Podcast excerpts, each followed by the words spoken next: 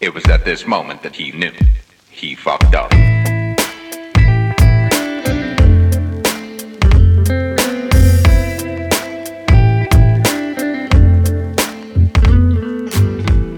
Hi, Fuck Up Nights Berlin Podcast Nummer 9. Mein Name ist Robert. Herzlich willkommen. Markus Roll hat auf der 16. Fuck Up Night im November 2016 gesprochen. Und ich kann mich gut daran erinnern, dass sein, seine Geschichte komplett ohne Finanzen, Investoren oder so Wörter wie Businessplan und Pleite auskommt. Stattdessen geht es um Gott, um Kirchengemeinden, um Burnout und darum, dass einen die Dämonen aus der Vergangenheit früher oder später immer einholen. Ganz besonders, wenn man sich ihre Existenz nicht eingesteht. Viel Spaß beim Hören.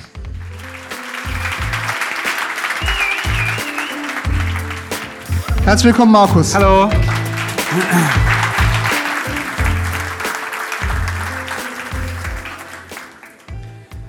Ja, genau, super, dass ich nicht der einzige, der einzige spirituelle Mensch hier bin.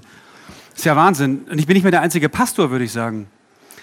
Ähm, ich habe, meine Präsentation heißt, der Krieg ist zu Ende. Und äh, ich habe dazu ein kleines Büchlein geschrieben letztes Jahr. Ähm, deswegen ist das der Titel meiner Präsentation. Womit es, worauf ich hinaus will, darauf äh, komme ich dann im Laufe der nächsten zehn Minuten. Erstmal kurz zu mir. Ähm, ich heiße Markus und ich bin, ähm, ich verlasse die 30er Jahre, äh, bin also 29 und ich habe in den 90ern ähm, eine, eine kaufmännische Ausbildung gemacht. Das war mir dann irgendwann zu langweilig und zu öde und irgendwie zu innovationsfeindlich. Und dann habe ich überlegt zu studieren. Und ich wollte eigentlich Lehrer werden. Aber bevor ich Lehrer geworden bin, hatte ich, äh, ist ja heute eine offene Runde, man ist ja unter sich, deswegen bin ich auch offen, ähm, hatte ich meine erste äh, längere Beziehung und ich habe zum ersten Mal was für jemand anders empfunden. Und irgendwann äh, war dann aber mit, mit dieser Frau Schluss. Das Interessante war, dass dieses, dieses Mädel und diese Familie, die waren gläubige Menschen. Und das war was Neues für mich. Ich äh, empfand diese Menschen als extrem inspirierend und die waren extrem gebildet und trotzdem gingen die in die Kirche. Und das fand ich, das war für mich unfassbar.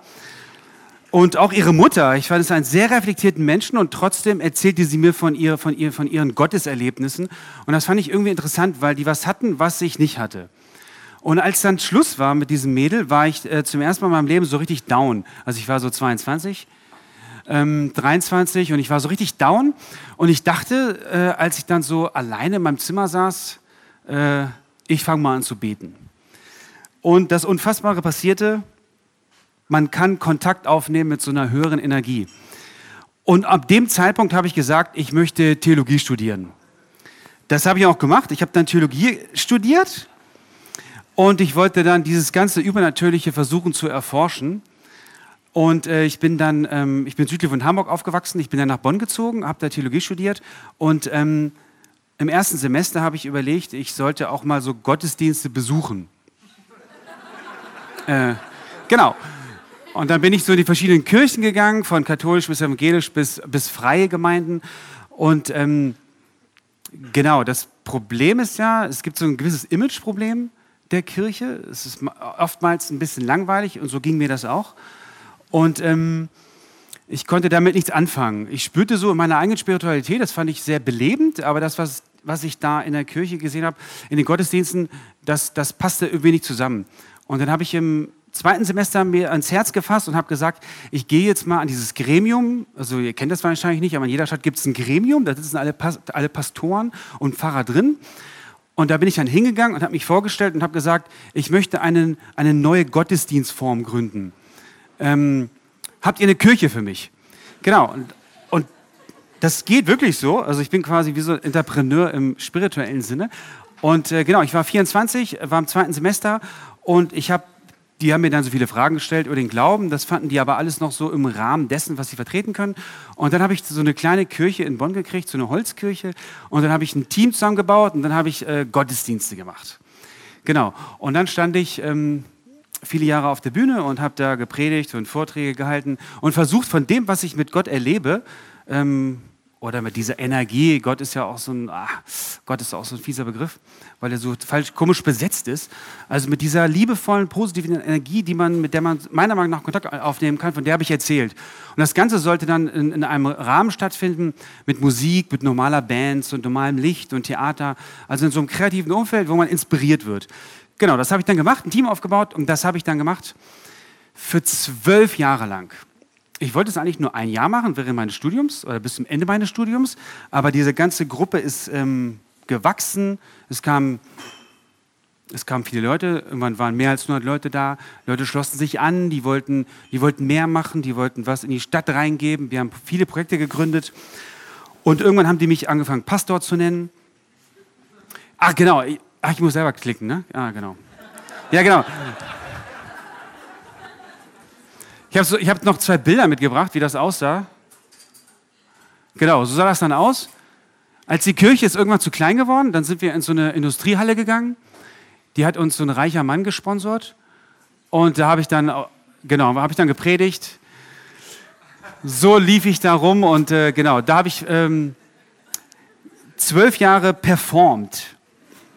Und wie gesagt, die ersten Jahre waren auch easy also so in den 20ern, ihr kennt das wahrscheinlich, da, da hat man irgendwie so eine unglaubliche Kraft. Und das war irgendwie easy und, und volle Power.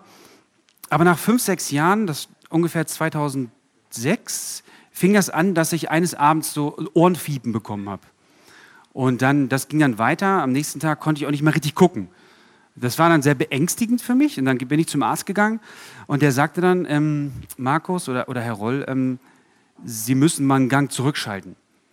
Und dann habe ich ihm erzählt, dass ich halt seit fünf, sechs Jahren sieben Tage die Woche arbeite und eigentlich auch ganz wenig Geld verdiene, weil es also auch Spenden läuft und äh, auch keinen Urlaub mache. Aber das ist irgendwie so elektrisierend, dass ich ähm, das auch nicht aufhören möchte.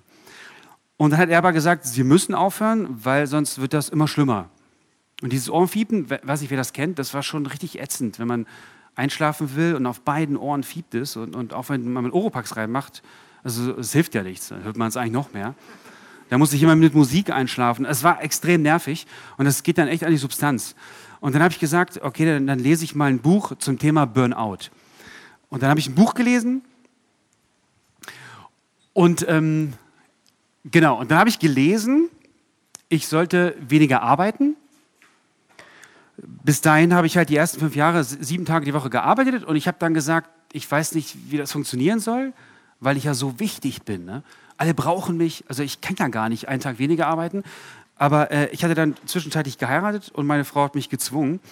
Äh, also habe ich wirklich versucht, einen Tag nichts zu tun. Und es war fast unmöglich. Und ähm, ich habe mich versucht, auch Freunden so zu offenbaren, aber niemand hat mir gesagt, dass ich eigentlich in einer Spirale bin, aus der man eigentlich so nicht so leicht wieder rauskommt. Jedenfalls ein zweiter Punkt war, ich muss weniger arbeiten, einen freien Tag die Woche, ich sollte Urlaube machen und ich sollte zwischendurch mal Orte und Menschen äh, aufsuchen, die mich aufbauen. Weil ich immer nur umgeben bin, brauche ich auch mal neutrale Situationen, wo ich tanken kann, wo ich mich zurücknehmen kann. Und ich sollte mir ein Hobby zulegen. Das waren die Tipps. Das habe ich auch alles versucht. Ich würde sagen, ich habe das auch einigermaßen geschafft. Ähm, aber, ich komme schon nicht so. Ah, genau, das war schon zu weit. Ähm, aber es war so, dass es mir auf jeden Fall ein bisschen besser ging. Also das Fiepen wurde ein bisschen besser, mein Augeninnendruck, ich konnte wieder besser gucken, es wurde alles besser. Also habe ich weitergemacht. Und ich habe gesagt, okay, ich habe ja jetzt so eine kleine Lebenskrise oder so eine kleine Krise gehabt und ich habe davon gelernt. Also habe ich dann mit diesem bisschen Wissen, was ich über, Anti, über Burnout hatte, habe ich auch noch Anti-Burnout-Vorträge gemacht. ja, Wahnsinn, oder? Für Leute, die das hören wollten. Ähm, äh, fünf Jahre später, also wir sind jetzt das Jahr 2010, ähm, konnte ich diese Anti-Burnout-Vortragskonzepte, äh, also die griffen nicht mehr, sagen wir es mal so, die griffen nicht mehr. Ich habe weiter gearbeitet, sechs Tage die Woche halt, versucht aber mir am Urlaub zu machen und zwischendurch bin ich golfen gegangen mit einem Freund, um mich zu entspannen. Ähm, aber ich weiß noch, das Jahr 2010, es war so, dass ich, so, vielleicht kennen das eine von euch sogar, in so emotionale Löcher gefallen bin und ich konnte das nicht erklären. Am Anfang war das nur so ein Tag, dass ich aufwachte und ich spürte, ich habe mich irgendwie von etwas entfernt. Irgendwie, ich habe mich selber wie verloren. Aber das, das war total schwierig für mich zu, zu definieren. Weil, weil irgendwie half ich Hunderten von Leuten in Gesprächen als Pastor und so weiter. Und ich habe irgendwie den Leuten immer geholfen. Und plötzlich war ich an einem Punkt, wo ich selber Hilfe brauchte. Und ich konnte mich nicht selbst reflektieren. Ich wusste nicht, was los ist. Und diese, das, ich habe ich hab auch weitergearbeitet. Ich dachte damals für mich so, ich glaube, ich muss einfach noch mal eine Schippe drauflegen, damit diese Stimmen, diese inneren Stimmen, die mich irgendwie belasten, damit die ruhig werden. Und dann habe ich, hab ich weiter Gas gegeben und diese Löcher, die wurden immer schlimmer. Und zum Schluss, im Jahr 2000, genau 2010, Ende 2010, ähm, war das dann so zum ersten Mal so ein, zwei Wochen.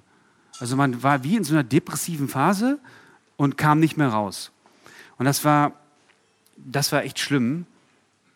Und ich wollte euch jetzt mal so einen kleinen, weil ich das so schrecklich finde, aus diesem Buch so einen kleinen Absatz vorlesen, ähm, wie mein Leben damals äh, aussah.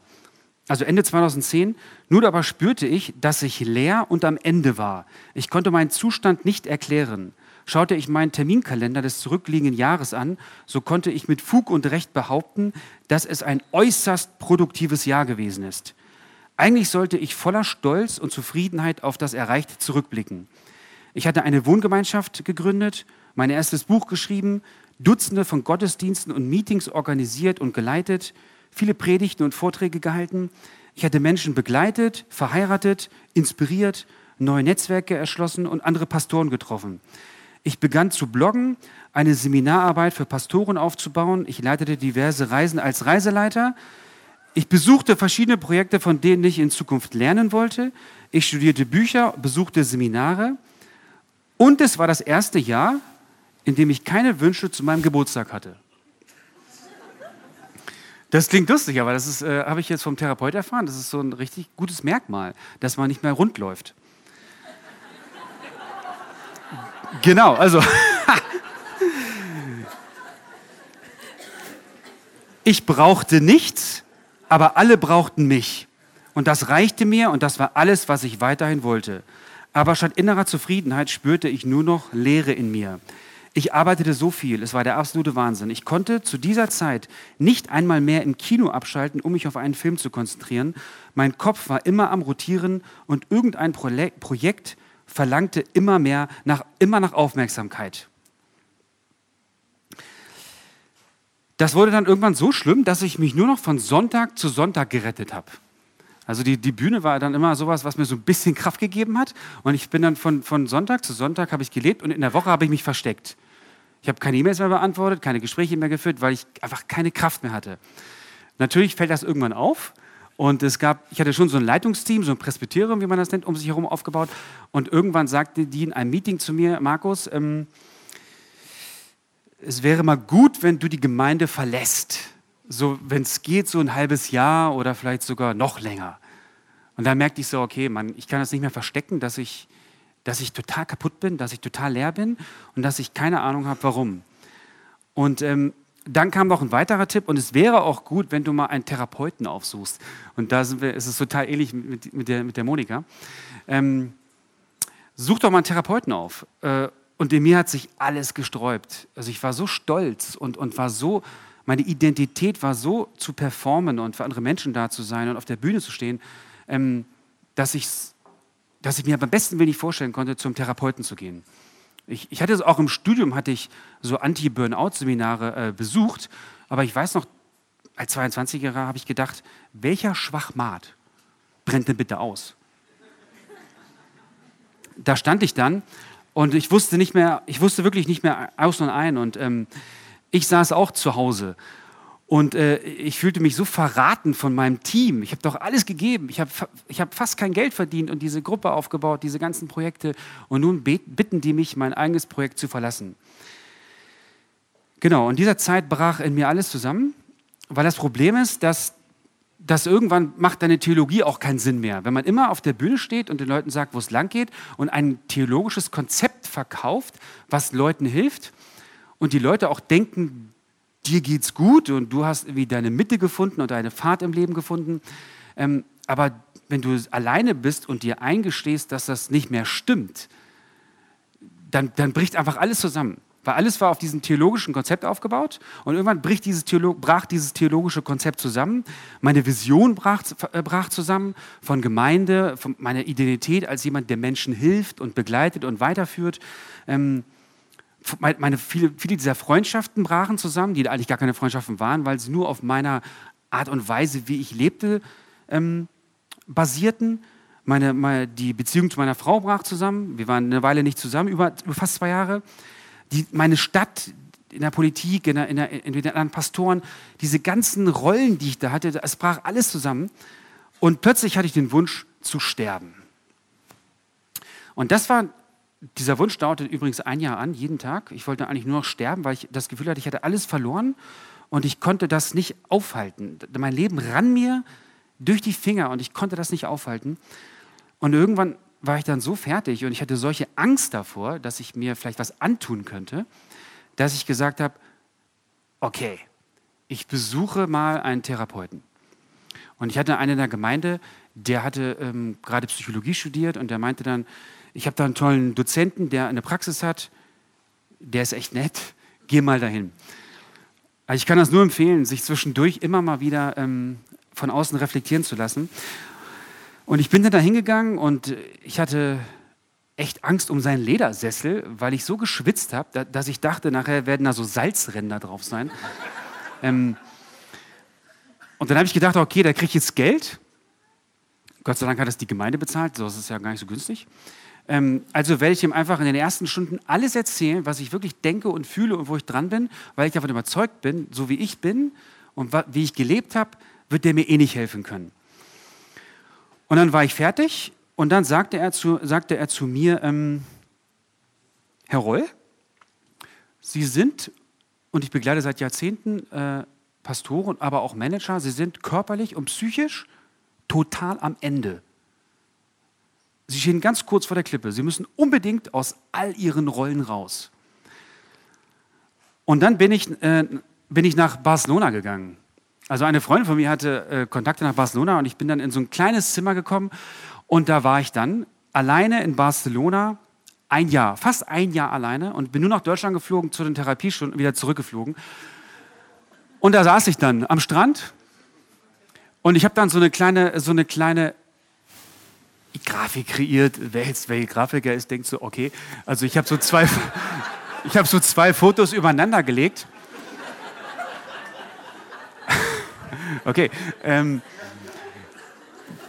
genau, aber, aber dieses Foto, das, das ist so etwas, was, wie, ich, wie ich mir vorkam. Ich war zum ersten Mal nach zwölf Jahren von der Bühne, von der Bühne runter und es war, ich konnte nicht mehr, aber von der Bühne runter zu sein, war, war die Hölle. Und ich, ich spürte, dass ich wie in einem Krieg war. Und, und ähm, das ist ja hier unten so ein Soldat und das bin ich. Und äh, ich, führte, ich bin in einem Krieg und ich weiß auch nicht, wie diesen Krieg aufhören soll. Ich weiß nicht, wie ich ohne diese beschissene Bühne leben soll. Ich bin übrigens seit fünf Jahren nicht mehr auf der Bühne gewesen. Das ist heute das erste Mal. Ähm, äh, ja, ich habe es wirklich fünf Jahre geschafft. Ich weiß auch nicht wie. Ähm, und dann äh, bin, ich, bin ich jeden Monat zum Therapeuten gegangen und der hat mir dann erklärt, was mein Problem ist. Und vielleicht könnt ihr damit auch was anfangen oder der eine oder andere von euch. Der hat zu mir gesagt, Herr Roll, das Problem ist, dass sie im Krieg sind und er hat mich echt erklärt, und das war für mich so eine, so eine Offenbarung, die mein Leben verändert haben. Er hat zu, ihn, zu mir gesagt, ihnen fehlt Liebe im Leben. Ich so, boah, jetzt wird es aber tief. Also. Und dann hat er, wie, wie, wie, wie bei Monika, hat er dann gesagt, wie sind ihre, ihre Geschichte? Und dann habe ich ihm erklärt, naja, so richtig rund war das in meiner Kindheit nicht. Mein Vater war Alkoholiker, ich wurde verprügelt. Genau, er meinte, das, das, das spürt man. Die meisten Menschen, die erfolgreich sein müssen, laufen eigentlich innerlich ganz, nicht ganz rund. Also wer Karriere machen muss, ist eigentlich nicht ganz gesund. Und das, das erklärte er mir dann. Sie haben, durch ihr, sie haben durch diese Art der Erziehung, weil sie keine Liebe bekommen haben, haben sie so ein, ein Liebesdefizit aufgebaut. Und dieses Liebesdefizit versuchen die Menschen zu stillen.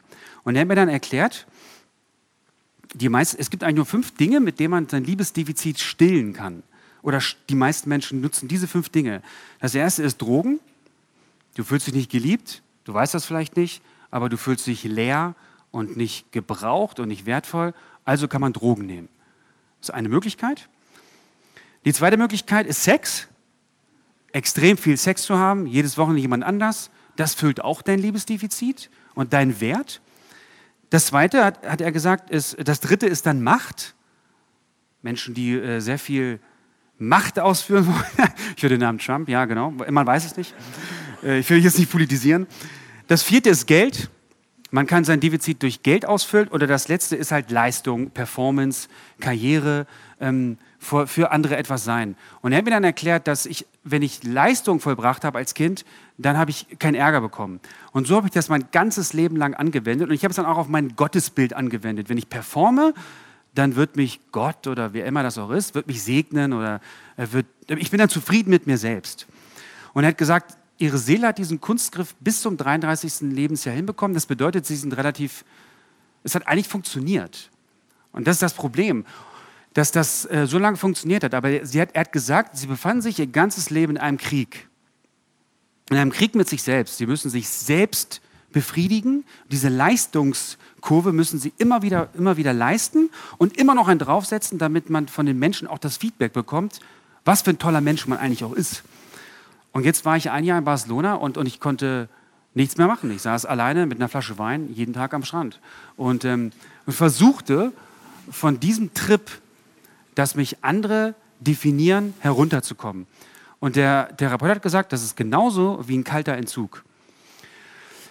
Und der hat mir dann zugesprochen, nun ist der Krieg zu Ende, Herr Roll, nun ist der Krieg zu Ende. Ähm, Ihr Liebesdefizit kann gestillt werden und ein neues Leben kann beginnen. Und dann sagte er zu mir, vor Ihnen steht ein Identitätswechsel. Und dann hat er zu mir gesagt, sind ja ein spiritueller Mensch. Ich sage Ihnen jetzt, und damit fordere ich Sie heraus, es gibt eine göttliche Energie, die kann Ihr Defizit stillen. Da habe ich gelacht. Ich war zwölf Jahre Pastor und trotzdem habe ich gelacht. Ähm, was soll denn das für ein Konzept sein? Ähm, ich weiß nicht, ob er das mit jedem macht, aber zu mir hat er gesagt, es gibt eine göttliche Energie, die kann ihr ganzes Lebensdefizit stillen. Ich bin dann wieder zurück nach Barcelona gegangen und in diesem Jahr Barcelona sind Dinge passiert, die sind absolut strange. Und die habe ich halt in diesem Buch geschrieben. Ich, ähm, ich, will, ich bin jetzt, ich bin, ich, ich sei ferne, dass ich irgendwie missionarisch tätig bin. Ähm, ist auch egal, wie man das nennt oder, oder welche Religion das ist. Aber ich glaube inzwischen daran, es gibt eine Energie, die kann uns ausfüllen. Ich finde das genau dasselbe, was Monika vorhin gesagt hat. Wenn man am Ende ist, am Ende seines Lebens angekommen und man ist, man bricht zusammen und man ist so ehrlich, dass man das sich eingesteht und das dann ausruft. Ich finde, das ist schon eine Art Spiritualität, wenn man etwas ausruft. Man beschäftigt sich mit etwas außerhalb seiner selbst. Und ich glaube, dann sind wir so weit, dass wir Hilfe von wem auch immer annehmen. Genau. Ähm, das ist jetzt vier Jahre her. Ich, ähm, ganz kurz, was ich heute mache, ähm, nee, dreieinhalb Jahre später, ich habe dieses Projekt in Bonn dann übergeben die, und das neue, der, neue Pastor, das neue Team hat das anderthalb Jahre später geschlossen, weil die Menschen gesagt haben, es ist nicht mehr so, wie als Markus da war. Das, ja, oh, echt schade, ne? Also ich, ich war echt traurig, also weil ich mir auch selber irgendwie in den Arsch gebissen habe, weil ich es nicht geschafft habe, etwas zu kreieren, was so nachhaltig ist, dass es ohne mich überlebt. Also ein Riesenfehler, ich habe die Menschen an mich gebunden. Ich bin immer noch oft in Barcelona, eigentlich zwei, drei Monate im Jahr, ähm, weil ich da irgendwie frei bin und keiner was von mir will und ich habe gute Freunde da. Ich hatte wirklich fünf oder sechs Angebote von anderen Gemeinden, wieder als Pastor zu arbeiten und ich habe sie nicht angenommen, weil ich immer noch, weil ich jetzt der Überzeugung bin, dass das, wie ich jetzt glaube, nicht mehr kompatibel ist mit dem, was Kirche ist. Ähm, ich, die Pastoren, die mich anstellen wollten, haben mit mir Interviews gemacht und jetzt bin ich zu liberal. Na gut, macht nichts.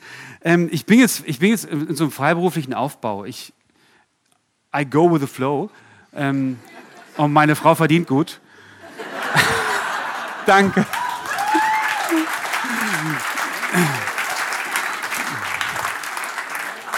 Genau, das war's, ja, das war's. Ich hoffe, ihr konntet was mitnehmen.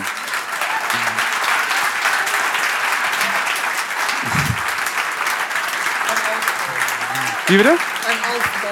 Ja. Super. Ähm, Fragen? Ich gebe direkt gerne weiter. Habt ihr Fragen an Markus? Ähm, Gibt es einen Namen für die äh, Religion, der du folgst, oder der, dem, der, der Spiritualität? Ah, ich würde das schon noch so in, in diese in so Christentum einordnen. Ähm, aber ich lese auch äh, Parallelen im, im, im, im, Buddhismus oder ich lese auch, äh, der Dalai Lama sagt auch wunderbare Sachen. Ähm, ich, ich, glaube, die, diese, die, es gibt so eine, ich bin dabei, das weiter zu entdecken. Ich glaube, es gibt so, so, eine Urform jeder Spiritualität und jeder Religion und da, das ist der gemeinsame Nenner. Und ich glaube, wenn wir den ganzen, den ganzen, den ganzen religiösen Rotz wegschneiden würden, dann kommen wir auf so eine Urspiritualität und, und die ist, glaube ich, total gleich irgendwie.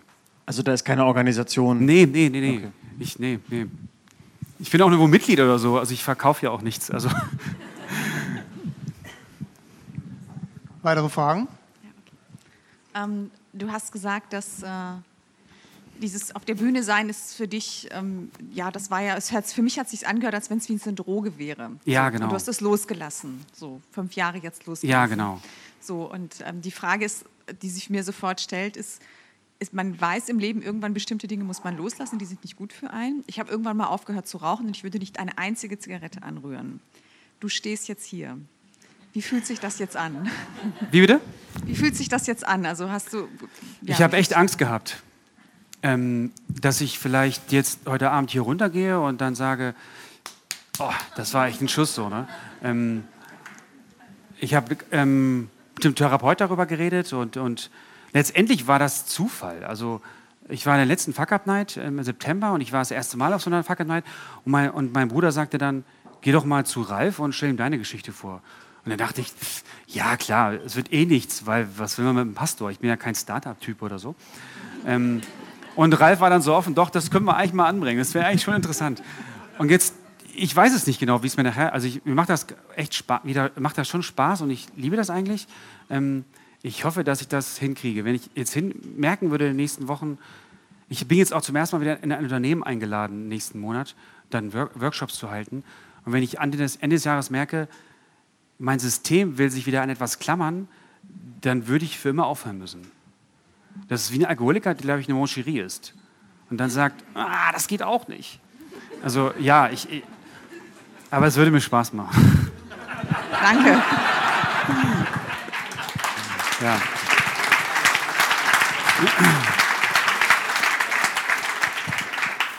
Ich habe mich da definitiv nicht getäuscht, dass du heute sprechen solltest, weil das war fantastisch auf jeden ah, Fall. Ah, vielen Dank. Vielen Dank. Das freut mich. Gibt es noch Fragen? Dann war das ein fantastischer Schlussabschluss. Ja, vielen Dankeschön, Dank. Markus. Vielen Dank.